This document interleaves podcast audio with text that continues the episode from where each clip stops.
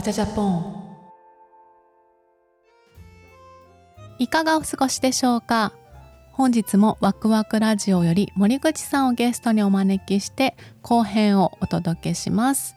そして最後には御殿フレンズから生まれた番組フィーカ喫茶よりすみれこさんがご登場します。ぜひ最後までお聞きください。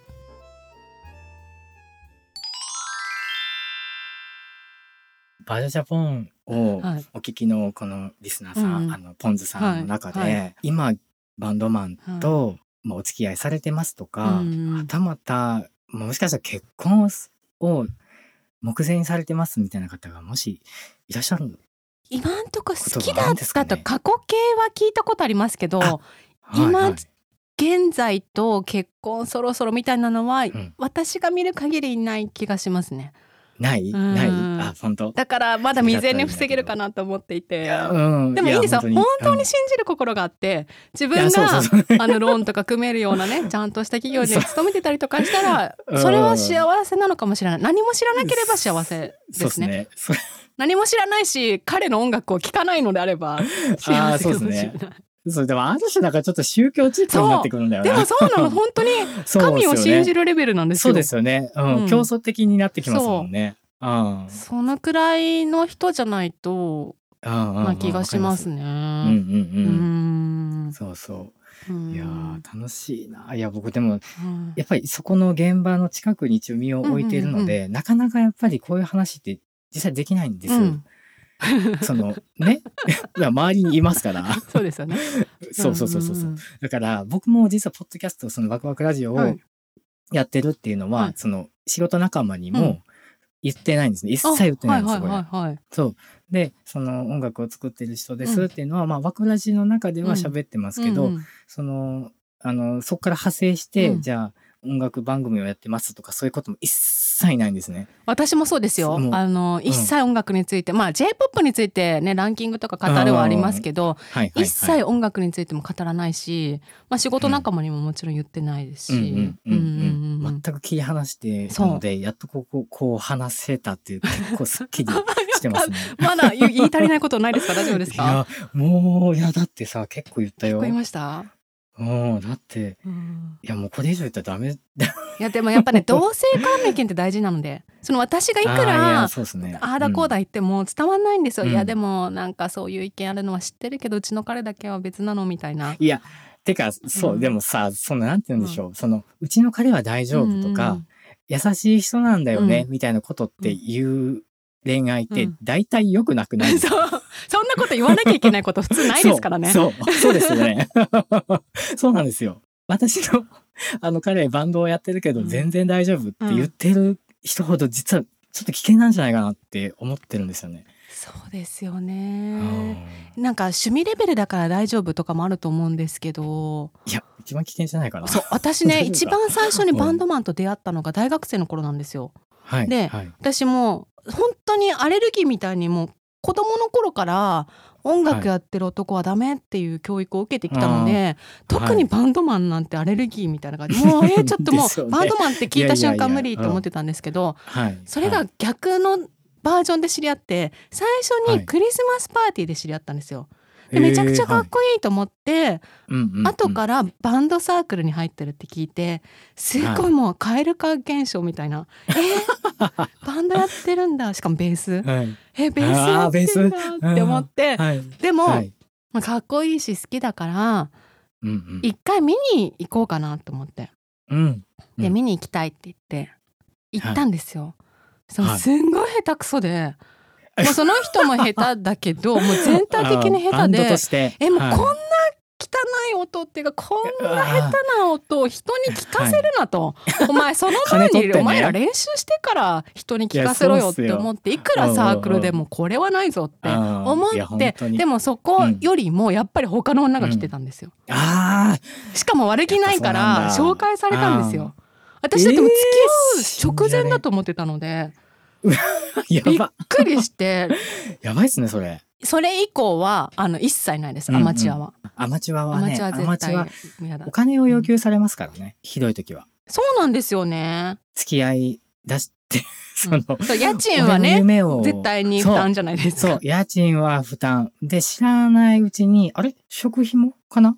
みたいな。出してくれないなって生活費出してくれない出してくれないなでも夢があるから機材にお金かかるからってね。そうそうそうそう。思うんですよね女はね。家賃を出してくれなくなう。り、ん。まあ家賃はまあもともと出してくれない。うんうん食費はいつの間にか私持ち、みたいなうんうんでも売れたらね 返してもらえるしみたいな夢をねそうです女が持。つんですよね。そう。で、チケットが売れないんだ。っていう話を。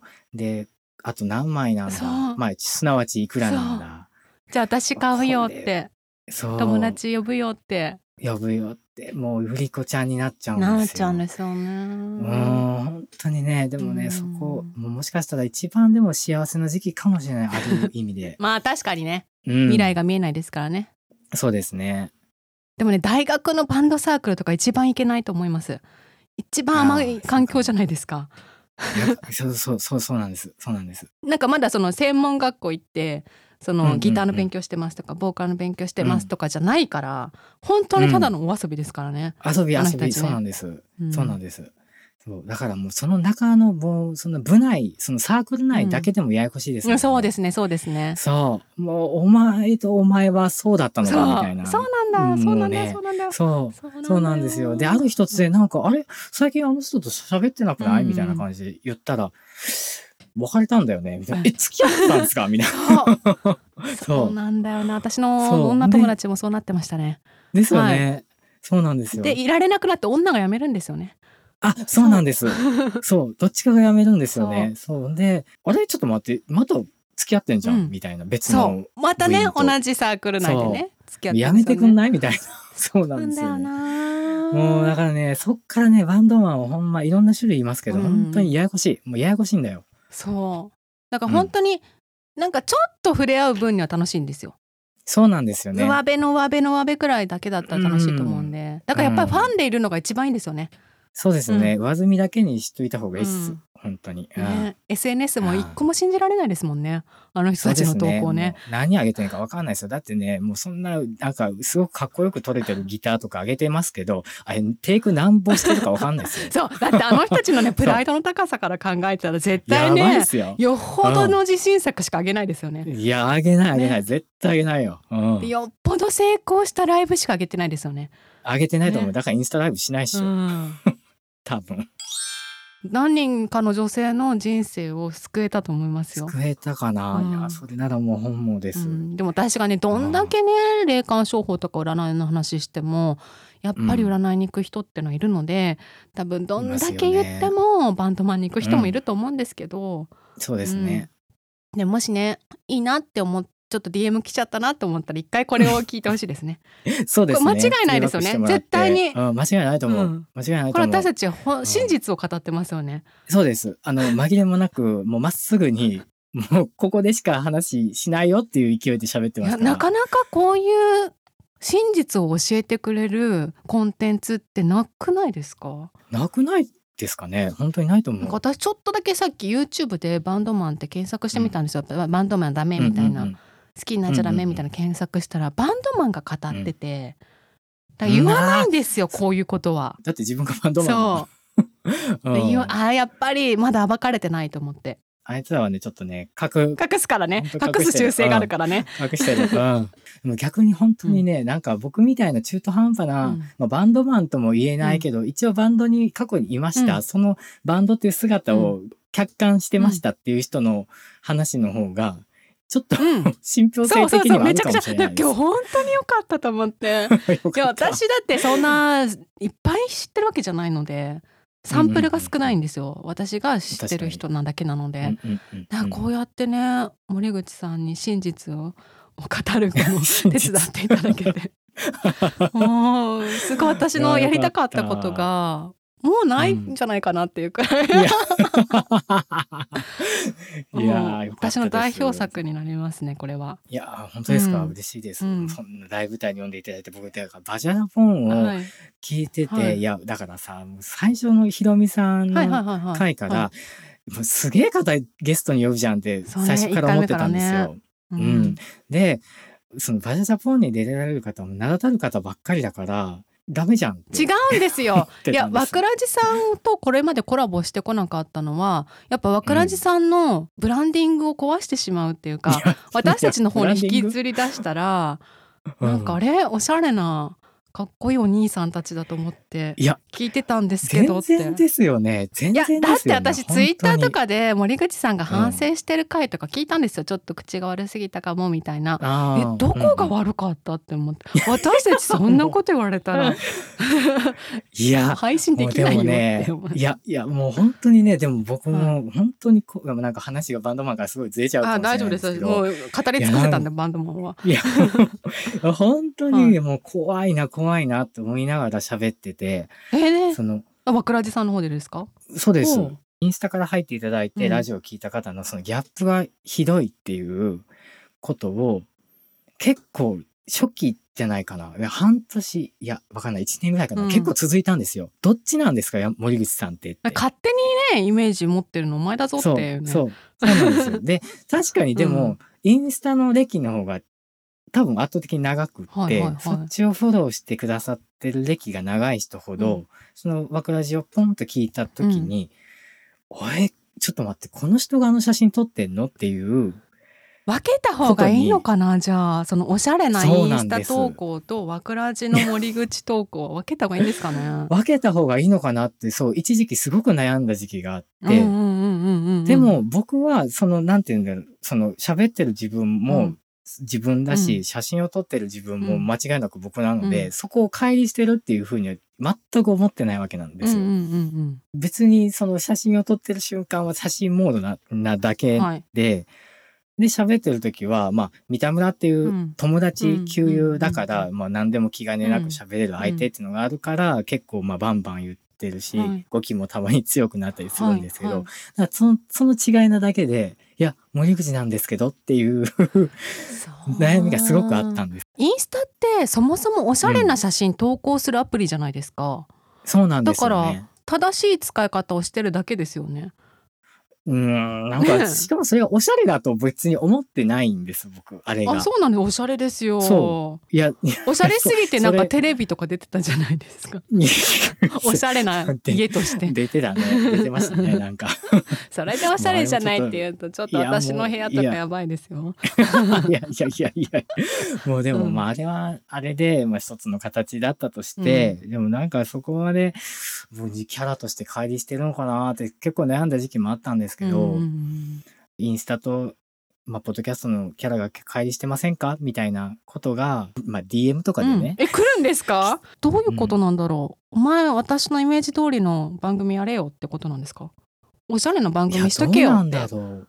いや多分そうなんです。いやでなんか書いてるねその、うん。インスタで書いてる文章とかもやっぱりなんていうの僕はやっぱ子供がいるので、うんうんうんうん。子供のことを書くときうん。はやっぱそういうモードに親のモードになって書くことが多いので汚い言葉なんて使いませんよね。そうそうそうあんまり使わないんですよね。で、まあ、でポッドキャストではまあ割とうんバンバン話してるので。え全然まだまだいける。全然足りないくら。い本当ですか、本当ですか、もうなんか、もうでも、僕もちょっとそろそろやりすぎてんのかなと思ってそんなことないそんなことな本当ですか、はい。コメディカテゴリーにいるのですら、ちょっと申し訳ねえなと思ってるぐらいなんですよ。いえどこに行くんですか？じゃあ。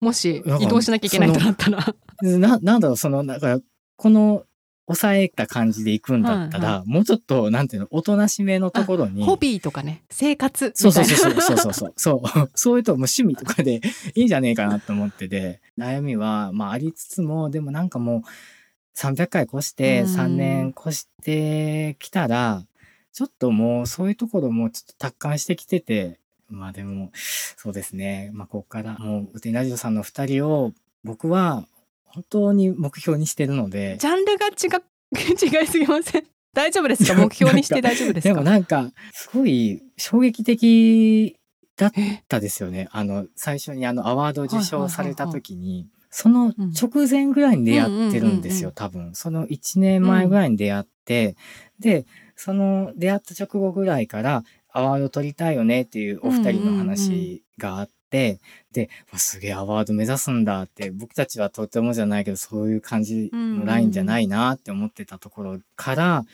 で、どんどんどんどんなんかリスナーの層も広がっていって、結果アワードを取られて、一すごい夢あるあじゃん。の私たちもさすがに取れるとは思ってなかったんですよ。言うだけ言ってたけ本ど当ですか。まあそれも、うん私の今までの人生も試されてはダメ、試されてはダメみたいなもうずずっと否定され続けてきた人生だったので、ななんかこう自分はできるんじゃないかって思っても潰されてきてたから、ポッドキャストもいけるんじゃないかって思っても、まあどうせいつものパターンでダメだよねっていううん、風にしか思ってなかったので本当に取れるとは全く思ってなくて、だから本当にびっくりして震えたんですよね。えこんなことある？っていうすよね。世の中ってもっ本当とですよ。出来レースなんじゃないの？って思ってたので。そうそうなんか非常なものの方が分量として多いんじゃないかなって思ってますけど、いやもうなんかだからあれそのご受賞されてるのを見てなんか夢あるじゃんってなって。いや私たちが一番びっくりしましたよ。でも聞いたところによると、うん。私たちはなんか作家がついてるって言ってるポッドキャスターさんとかもいるみたいで、もう大笑いして「はえ何私のこと?」みたいな、うんうんうん。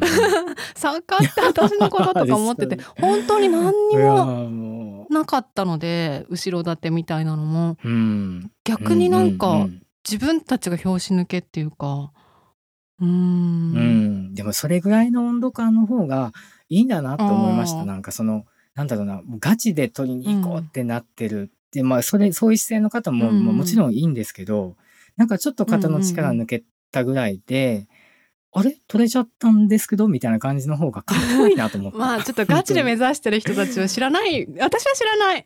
誰なのかは知らないけど。あうん、ーそうですよね、はいはい。でもそまあそうなのかな。でもね私うん。本当にバクラジさんとネコポリさんはまあ翔ちゃんからね、うん。教えてもらったんですけど、はこの2つ聞いてるよ、はい。はい。最近とか教えてもらって。でも、うんうん。お二方ははい。本当に心から応援してくれてるんだなってわかるんですよ。いや本当なんかねイベントも大阪でのイベントうん。も来れなかったですけどチケット買ってくださったじゃないですか、はね、はい。体調がね悪くなって来れなかったけど、配信で見てくださったりとか、お金を払うとか時間をかけるとかってすごい大事なことっていうか私にとってはありがたいことでうんやっぱりお金だって一生懸命働いてその分のお金を他にも使えただろうし、ね、ご飯食べに向けただろうしその時間もうん。家族と過ごす時間だったりとか仕事とかに当てられたのに私たちに当ててくれるっていうのってすごいしかもね自分たちも配信してるのにっていうのがすごい嬉しくて。うん。いや、もう願掛けのようなイメージですね。もうなんか僕たちの、まあ、猫っぽりさんもそうなのかもわかんないけど、ポッドキャストに対する熱量みたいなものを自分たちだけじゃ出しきれないから、お二人にもう願掛けのように、まあ、ある意味すがるように出してるようなうん気持ちです、僕はいつも。いやでも、私たちがなんか偉そうに言うことも変なんですけど、まあ倉地さんもね猫ポリさんも大阪に住まわれてるのでなかなかその大阪かわかんないけど関西に住まわれてるので、なかなかね一緒にイベントやるとか気軽に言えないし、うんうんうん。コラボしましょうとかもコラボしてご迷惑をおかけすることもあるだろうし、なんかな気軽に言えないでいるんですけどいえいえ。本当にねい猫ポリさんもね、あのアワード取った瞬間にスタバのギフト券が1万円分くらい DM で送られてきたんですよ。おめでとうございますって。すごい。めっちゃあるんだけどって。で2人で分けてくださいって言われて もう本当にそはい。のまま直行してスタバ行ったんですけど、とかなんかそういう、えーいなんか私だったら悔しくてうん。言えないって思ったんですね。その同じくらいの時期に始めて、私は倉地さんもねコポリさんもすごい好きな番組だし、本当に面白いと思ってるので、そういう仲間が誰か一人が取ったら私だったらうん。もううん。お祝いできないと思って悔しいって思っちゃうから。うん、悔しいっていう気持ちももしかしたらどっかにあるけどなんかそれをね超越しましたね、もうあの瞬間は。えー嬉しいです。おーいやもうなんかもうこれはなんだろう悔しいとかっていううん。気持ちで抑えてちゃダメだよこれはってなりました。なんかだってすごいじゃんって普通にいやでも絶対ねそんな風に思ってくれてる人たちばっかりじゃないとは思うんです。私がきっとそうなるから。だけどそうやって思ってくださるあのアクラジさんもねネコポリさんとかそういう方たちをうんうん。私たちはあらゆる場面で紹介していかなきゃいけないと思ってますし。いやもうなんかそうそうそうなんか、はいだってイベントのねこのはい。前のあの翔ちゃんさんのあのデビューイベントの時も、まあ、僕の名前をちょっと出してくださったじゃないですか。もうそうあれうんちゃんと言ってなかったと思うからちゃんとポッドキャストでも言わなきゃいけないんですけどあの CD をプレスする作業が結構遅くなっちゃったんですよ。予定より1ヶ月くらい遅くなっちゃってて。でももう業者も見つかってるし何日でできるっていうのは知ってるからまあ大丈夫だろうと思ってはい。余裕をはい。持ってやっていたらあのもう はい。いざデータを出すっていう時にこのファイルではうん。受け付けられませんって言っててでその作ってくださった方に なんかこのファイルでお願いできるって聞いたら、うん。それないって言われてはい。でソフト買うならなんか78万くらいかかるって。うん。でしかもそののソフトを持ってたら今後いいのかっていうと、二度と使わなそうな。使わない。ですよね。使わないです。だから使うんだったらソフト買ったんですけど、え二度と使わないものにこれはい。67万とかかける意味あんのかなと思って。いや大赤字ですよねそれこそね。それで私が森口さんにちょっと聞いてみるって言って森口さんにうんうんうん「えこういうことになってるんですけどもしかしてそのソフト持ってったりしませんか?」みたいなこと言ったらはいはいはいはい。ええ「あの古い Mac にはあるかも」って言ってうん、そうそうそう。家に帰ったら見ますって言って見てくれてね、うんやってくださっうんうんてで私たちうんお金を払いますって言ったんですよ。そのソフト買うよりは安いからあの謝礼の方が安いから お金払わせてくださいって言ってもあうんうん。の応援してるんでいらないですこんな作業でって。いや本当に。しかも CD も買って本ね予約してくださってたからなんか送るわけにもいかないしもうどうやっんてお返しすればいいんだろうって思ってでバジャジャポンの広告出しますって言っても全然出してこないし。そうなんで謙すよね。虚って。いやなんかそこも なんかすごいね、やっぱお金のためじゃないっていうか本当に好意でやってくださったんだなって思っうん。て、全然いやそもそも作業自体がそこまで全然ヘビーなものではないっていうのもまあ大前提としてあるんですけど、えー。だっていやだってさ CD でそれ、この CD をもう出すっていうのは決まってたわけじゃないですか。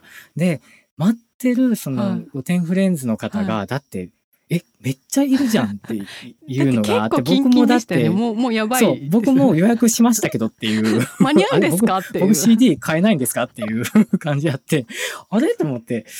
で、あ、じゃあこれ僕がここでしないはと、しょちゃんの、しょちゃんさんの CD そう、があ、僕手元に来ないじそう来ゃんと思って。ない来ない。そう、うん。あ、やらないとってなって。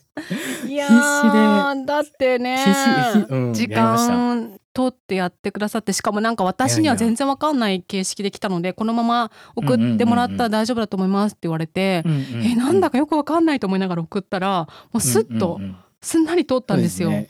いけましたよね。そう。だからさすがと思って。いやーもう僕もあれ久しぶりに使ったし、うんあのソフトで、はい。なその CD っていう媒体にするためのソフトなんですよ。だから今この配信の時代になると、はなかなか使わなくなっちゃって、今の僕の今仕事で使ってる Mac には入ってないソフトなんですよね、だから過去の Mac には入ってたんですけど、なんでよかった残してて。だからこれ Mac この Mac 捨てなくてよかったじゃんとかそのマー思ってクが動くことも奇跡だったし。そう奇跡的と思って。いやーもうよかった。いろいろつながってよかったと思って。本当このご恩は忘れませんっていう感じなんですよ。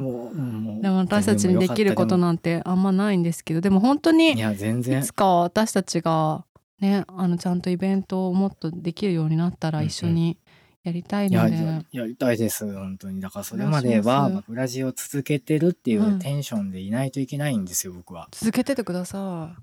元とかやめてください。元はクラジのいや昔やってたんですよ。ねそう元はやすね。いやや今本当に続けてたいです。森口さんねいろんな方に楽曲提供っていうか、ポッドキャストのジングルとかね提供されたりしてるじゃないですか。はい。なんか私たちももっとね経済力があったらお願いしたいんですけどね。いやぜ 全然あれ実はめちゃめちゃめちゃ安い。本当ですか？いやこれね言っといた方がいいと思うだって絶対高そうだもんいやめっちゃ安いですよ。いや僕ね、うん。多分ポッドキャスターの方は本当に純粋に多分応援しているんで。やでもなんか私そこはちゃんとあんなにすごいクオリティだし、時間まずかかるし機材だって高いんだから、絶対私は正規の料金にするべきだと思ってるんですよ。その応援だからとかやっちゃうと うんうんうん、良くないと思ってて。っていうのも私ががその自分の仕事でそうやってやられるとすごいムカつくんで。ああなるほどね。ねムカつくじゃないですか、うんわか友達料金でみたいなこと言われたりしたくないのでって思うと、簡単に進められないなって、いやでもまずはなんかその枠立ちの森口ってやつうん。がジングルとかも作れるやつらしいぜっていうのをこう、なんかこうじわじわとでもまあ広めていけたらいいかなっていうふうにえー、そしたらちょっととこれ配信終わった後に相談してします もしよかったらもしよろしかったら、大きい声で告知しておきましょう。そんな高くない料金でやりますって。高くないはずですよ多う分。ん気軽に DM してくださいって。え本当にかっこいいから。うん。よかった。でも枕地さんのね枕地さん音楽もかっこいいからね。あのあのアイコンのおしゃれさとかインスタとかあの音楽。やっぱりそれを聞いちゃうと、うんおしゃれなトークなんだろうなみたいな、ですよね。エスプレッソとか飲みながらなんあか暖炉とかつけて。白と黒の服着て。あ絶対着てないよ。なんどなんだろう何の話してればでもそんな綺麗な話300回もできないですよね。できないですよ、うん。全然できないですよ。いや最近家具買ったんだけどさ。買わない買わない。この後何続ければいいんだろう。えーどこが気に入ったの？みたいな素材あ絶対スウェーデンのやつなんだ。みたいなそれを聞いてて楽しいですか？でもそれを多分求められたんじゃないですか？インスタ勢は、えー、おしゃれな会話聞きたいわわって言って聞いたらえー、って。あ無理っす。絶対ダメだよ。そんなの。ダじゃあさわくらじさんこれを機にわくらじアカウント作りましょう、裏アカみたいな感じで。じアカウント？インスタで。もう合致してんの。ポッドキャストとああなるほどね、あそれいいかもしれないですよね、うん確かにちょっとそうなんですよだから僕らじはちょっとブランディングがちょっと下手なんですよねその見せるものと、聞かせるものがちょっと確かにまあまあちょっと乖離はしてるかなっていうふうには思うので客観で。うんうんうんうん。わくらじさんのなんか目標ってあるんですか？暮らしの目標。うーん、どうでしょうね。私目標とか絶対に聞きたくないんですけどなんか聞いちゃった。めっちゃ聞きましたけど。えー、目標、うん。僕でも目標考えるのすごい嫌いなんですよ、ね。嫌いですよね、うん、すごい嫌い。なんだろう、やる以上は僕、ちゃんとなんが通るようになりたいです。うんうんうん、でもわくらじさんのこと知ってる人ってポッドキャスターって知ってんじゃないですか？大体。いや、いや、意外、意外と、意外とです。そんなこともないです。へー聞いてる聞いてないは別にして、うん。あ、ああ、しなんか聞いたことある、ワクラジって聞いたことあるっていうぐらいには、うんまあやってる以上になりたいなっていうのは正直あります。ね。うんうんうん。あでもジングル提供とかいいかもしれないですね。なんかとりあえずうんわくらじさんにお願いすればいいみたいなポッドキャスターが、うんうんうんでも今フリーのがいっぱいあるんですよねそうなんですよ。そうなんです。だから、んそうです。お金を出してまでそこにつぎ込む人がどれだけいるかっていうのは確かにね微妙ですけどね。いやでもうんかぶる可能性ありますからねフリーってそうなんです。ポッドキャスターで、まあ1年2年続けた方はもしかしたら変えてもいいかもしれないですよね。本当そうフリーから。うん。そうでなんか私すごいジングルって大事だと思っててね例えば「オールナイトニッポン」とかも、うん。あの音楽聴くと、ね。あ始まったって感じであるじゃないですか。うんそういうこう、この番組組といえばこれ、わくらじといえばこれみたいなそういう自分の名刺代わりにもなると思うんですよ。そうですよね。もしポッドキャスターの方が聞いてんのかな？ちょっとバジャジャポン聞いてる自信あんまないんですけど。万が一聞いてたら、あでも今回ね森口さんも出てくださってるので、はい。万が一ね聞いてる方いたらぜひ頼んでみてくださぜひよろしくお願いします。理想以上のものを作ってくれると思います。いやなんとなくあれですよねこんな感じの曲がいいですみたいなのは必要ですよね。あ、そうですね、うんそうですね。こんな感じで、この番組のこのいいとこ撮ってくださいとか、うんうんうんね、ある程度のフレームがあった方がいいかもしれないですね。そうですよねうん、うん。ワクワクラジオさんをフォローして聞いたりジングル頼んだりしてください。ぜひお願いします。おじさん二人で喋ってるだけの 番組なんですけど、えーあの、もし、あの、御殿ラジオさんも聞いて、はいバジャジャポンも聞いて、で、その後にちょっとご余裕があったら10分ほどお時間いただいて、ねバクラジオ10分で寄っていただけた。ららねうん。いいですよね。うん立ち寄っていただけたら大変嬉しいです。あれ相方の三田村さんとはいつからのお友達なんでしたっけ？大学の頃からなんですよ。へそう。それこそあれですよ。軽音楽部ですよ。やば。でも部活だから私が言ってたのサークルだからサークルでしょ？サークルでしょ？僕たちは部活だから。部活だからちょっとちゃんとしてるちゃんとしてましたよ。なるほどじゃあね、仲良しな男性2人のうん話を聞きたいっていう方はぜひ、ぜひいらしていただけて、うん、いいなと思っていただいた方をフォローしていただけたら大変嬉しいです。ね、よろしくお願いします、よろしくお願いします今日はあり。がとうございましたこちらこそありがとうございました。またよろししくお願いしますこちらこそよろしくお願いします。本日のまたない先生の短歌です職場には空気の読めない人間がいてくれるだけでありがたいことここからはすみれこさんのお話をお聞きくださいバチャジャパンをお聞きの皆さん、Hello! すみれこザポイズンレイディです。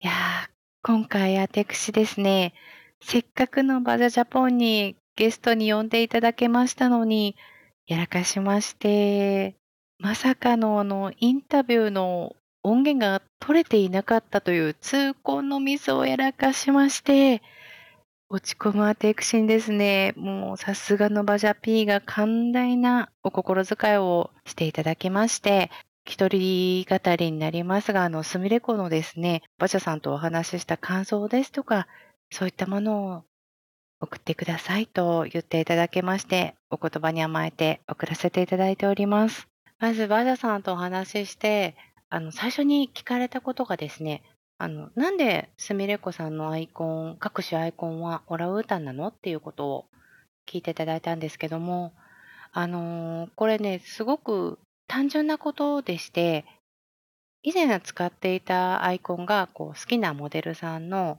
ちょっと可愛い、ん？セクシー系というか、美しいアイコンだったんですけど、それだとなんか非常にですね、エロ系のこう DM とかが非常に届くようになりまして、めんどくせえなと思って、えー対極にあるものをアイコンにしたらどうかなという実験をしてみたんです。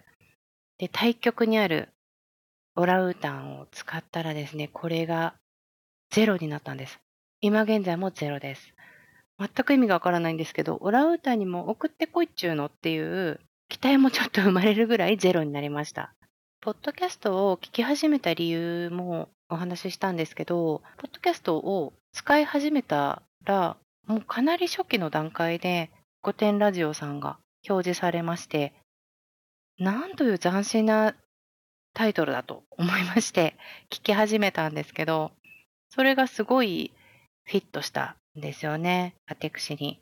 それで、1話から聞き始めたんですけど、本当に1話を聞いていただければ、ゲイと女の御殿ラジオの全てが詰まっているというか、好きかどうかが決まるというか、そんな1話になっていて、なんかもうクオリティがそもそもすごいので、今聞いても、これはね、当たるよって思います。私、個人的に言いますと、妻であり、母であるし、一社会人でもあるんですけど、おばさんでもないし、おばさんでもないと思いたいし、かといってお姉さんっていうのはおこがましいし、みたいな年代なんですけど、ネオおばさんってなんて斬新なんだと。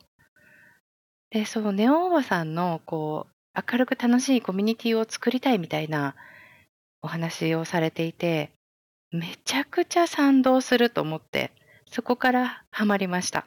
最も聞きたいと、バジャさんがおっしゃってくださった質問が、すみれこさん、3回結婚されてらっしゃるっていうお話をって、私現在進行形で今3回目の結婚をギリギリの感じで継続しておりますが、大前提としていろんな理由があって結婚もしてきたんですけど、その前、3回結婚の前に2回離婚があるので、そもそも誉れではない話だという ところがありまして、私もそのリアルのね、もちろんママ友とかには伏せていますが、ただですね、あの、やってきたことに後悔は全くなくて、まあ、しょうがないよね。人生 こんな感じだし、あこんな感じというか、私の人生はこんな感じかなというのと、あと私がですね、あの、結婚不適合者というか、結婚とか誰かと生活を共にするとかが非常に向いてないタイプの女であるということがさすがに最近はもう理解できております。1回目はまあざっくり言うとモラハラ離婚でした。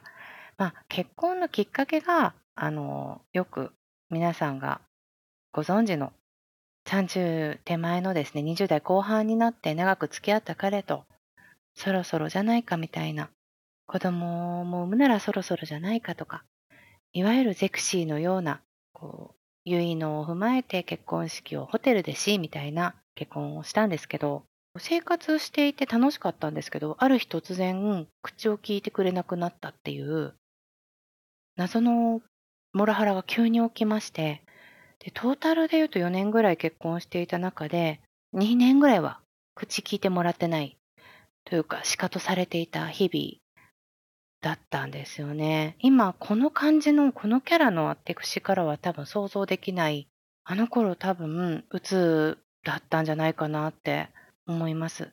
モラハラをやる人って、すごい外面が良くて、私の家族とか友達とか周りにもすごく印象がいいんですよ。だから、口聞いてもらってないんだよねって言うと、みんな口を揃えて言うのが、いやいや、すみれ子がなんかやらかしたんだって、身に覚えないの？みたいな感じだったので、だんだんなんかもう全部私のせいなんだなっていうふうに自分を責める方向に行っていて、で、ある日突然、多分ね、NHK の朝一とかだったんですけど、見てたら、モラハラっていう言葉が出てきて、もう目から鱗がボロボロボロって落ちて、あ、これじゃんモラハラされてるんじゃんってなりました。そこから結構早い展開で、まあ、離婚の話をしたんですけど、もちろん離婚してくれず、最終手段的には昼逃げをしてきました。なんとか逃げて、なんとか、まあ、時間かかって離婚した感じの1回目でした。今思うと、あの完全にこの結婚やめようって思ったタイミングというか、やめれた？タイミングというか、やめるべきだったタイミングって結構いっぱいあって、彼がこう、モラハルっぽい素質があるっていうのもあったし、まあ、その時はあまりにも小娘すぎて、全然そんなことない、機嫌が悪いだけみたいな感じだったんですけど、果たして、この人でいいのかって思うところはすごいあったのに、やっぱりその30前の競りとか、こう、早い段階で結婚した方がいいんじゃないかとか、この先もう結婚できないんじゃないかとか、子供はすごい欲しいとかはなかったんですけど、なんか、この人を逃すともうできないんじゃないかがすごかったですね。でも、本当あの、映画とかじゃないけど、結婚式のね、直前で、もうやめれた。てか、やめれる。どうにでもなる。ので、小娘さんたちで悩んでる方がいたら、本当に一回ちょっと冷静になってみてほしいし、私や馬車さんにちょっと相談してほしい。でも何様だって感じなんですけど、客観的にお話しできる、あの、経験がある人の話って結構ね、冷静になれると思うので、悩んでることがあったらいつでも連絡くださいっていう気持ちでおります。それで2回目なんですけど、2回目の結婚は、あの、本当にもう結婚する気がないというか、まあ3回目もなかったんですけど、1回だって失敗してるし、離婚も大変だったし、もう入籍とか、その、名前変えるとか、ね、女性の方がいっぱいやることあるから大変なんですよ。だからもうこりごりみたいなのもあったし、と極論で言うとフランス婚が一番理想的だし、日本の中でね、それを可能にするんだったら、週末婚とかが一番理想だなって思ってたので、もちろん入籍することとか結婚することは考えてなかったんですけど、あの、離婚するとなぜか突如現れるモテ期みたいなのとかもあったし、まあその中ですごく気が合う人がいまして、私結構ですね、恋愛パターンが、あの、親友レベルに仲良くなるんです。あの、男女の恋あの友情が成り立つタイプなので、なので、その親友レベルに仲良くなって毎日一緒にいても飽きないし、毎日行ってもゲラゲラ笑えて楽しいみたいな。人から、うーん、こんなに楽しいんだったらもう付き合っちゃわないっていう感じになるパターンが多いんですけど、まあ、お互いというか、私も、まあ、それでもいいかなっていう気持ちがあったら進む感じの恋愛パターンが多いんですけど、それで2回目の方もそんな感じでした。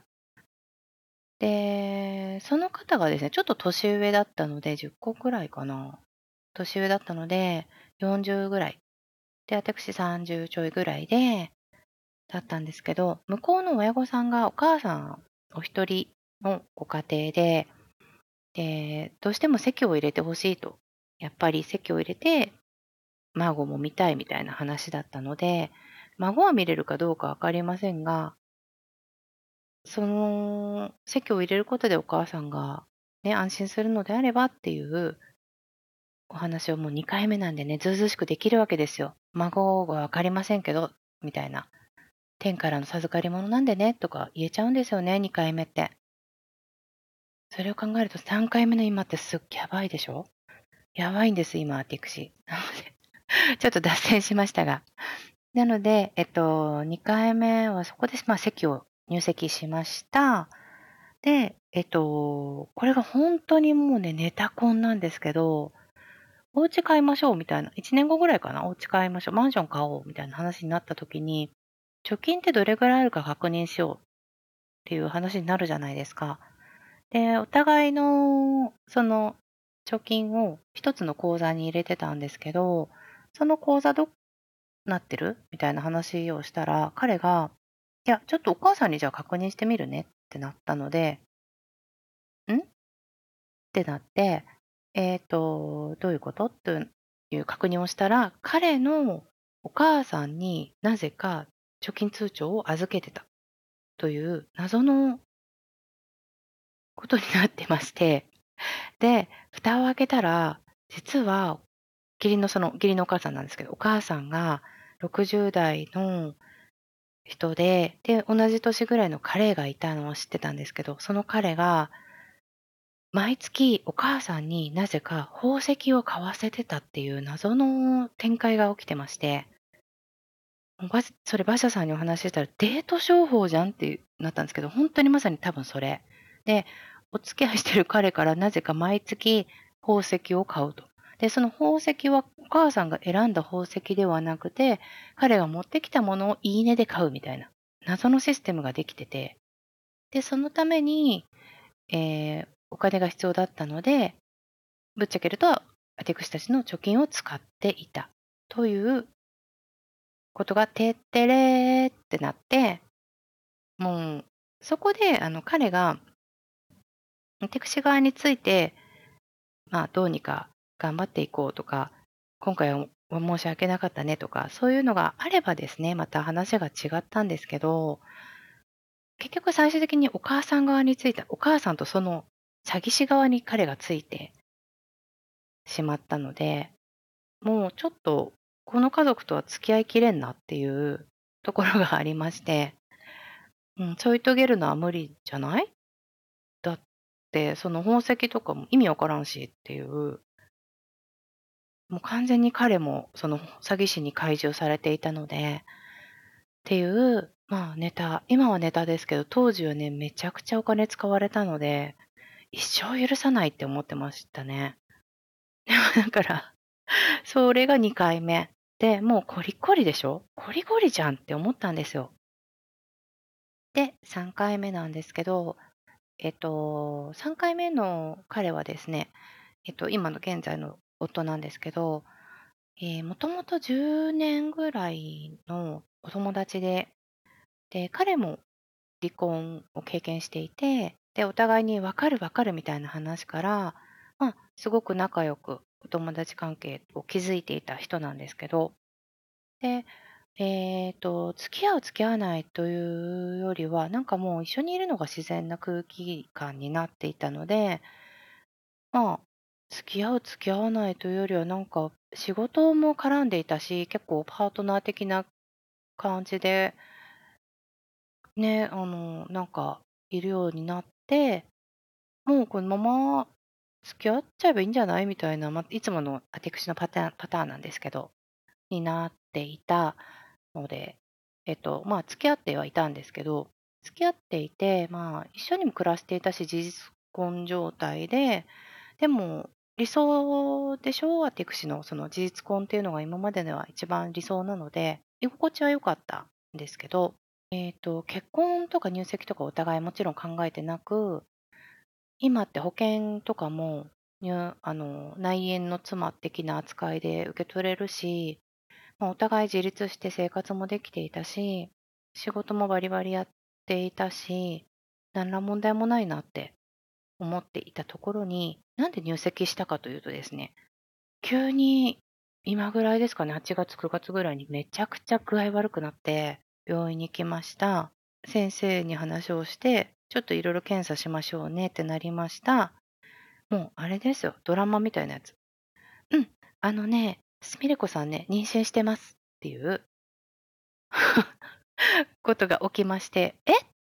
私が妊娠？っていう、今までその、だって3回目でしょ ?3 回目のにして初めて妊娠だし、妊娠しづらいとも思ってたので、いや、もうこれは本当に神様からのギフトだなと思って、大事にしようと思ってちょっと仕事もセーブしたりして、無事に生まれたんですけど、ありがたいことに。で、まあ子供がいるとですね、日本のせこう生活的に、やっぱり入籍していないといろいろ難しいこともあったので、入籍と至った感じの3回目が今現在なんですけど、人生っていろいろあるなって感じです。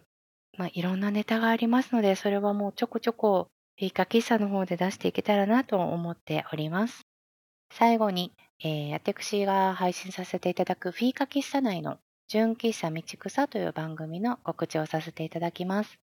えー、店主はですね、私、人生が現在進行形でネタだらけ、変な人ホイホイが代名詞、そして現在結婚3回目継続中のアテクシスミレコザポイズンレイディが務めております。あの、アテクシの経験が活かされるのであればですね、小娘たち、アテクシの屍を越えていってくれという使命感で配信させていただければと思っております。ヘドロの送り先はお便りフォームへお寄せください。配信は各週金曜日21時の予定で、初回は9月8日金曜日からとなっております。人生の道草をしにいらしてください。